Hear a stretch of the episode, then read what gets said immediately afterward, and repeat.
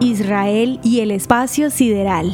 Israel inició su programa espacial en 1980 y 42 años después es considerado un país líder en la industria espacial. El primer astronauta israelí que salió al espacio fue el piloto de combate Ilan Ramón, quien participó en el viaje del transbordador Columbia que se desintegró al regresar cuando entró a la atmósfera terrestre en 2003. Desde 1988, la industria aeroespacial israelí ha logrado desarrollar y poner en órbitas satélites propios.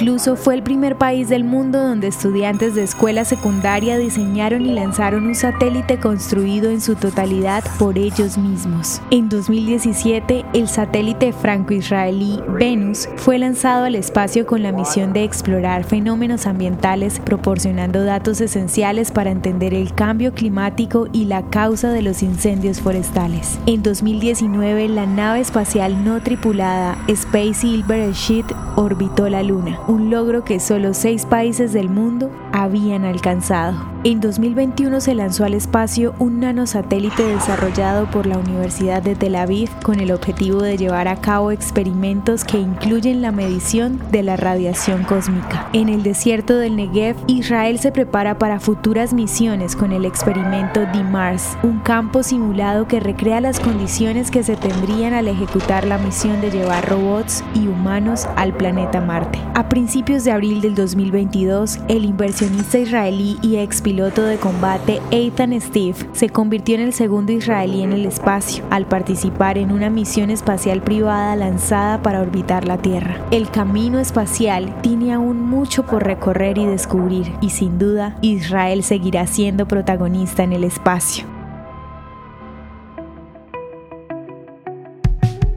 Ya lo sabemos, a veces no te salen nuestras audiohistorias y eso no puede suceder. La solución es sencilla. Ve a nuestro perfil y activa la opción de agregar a favorito. Cada vez que publiquemos tú lo sabrás y ni una audiohistoria te perderás. El contenido original de Audiohistorias de Israel fue provisto y realizado por Philos Project.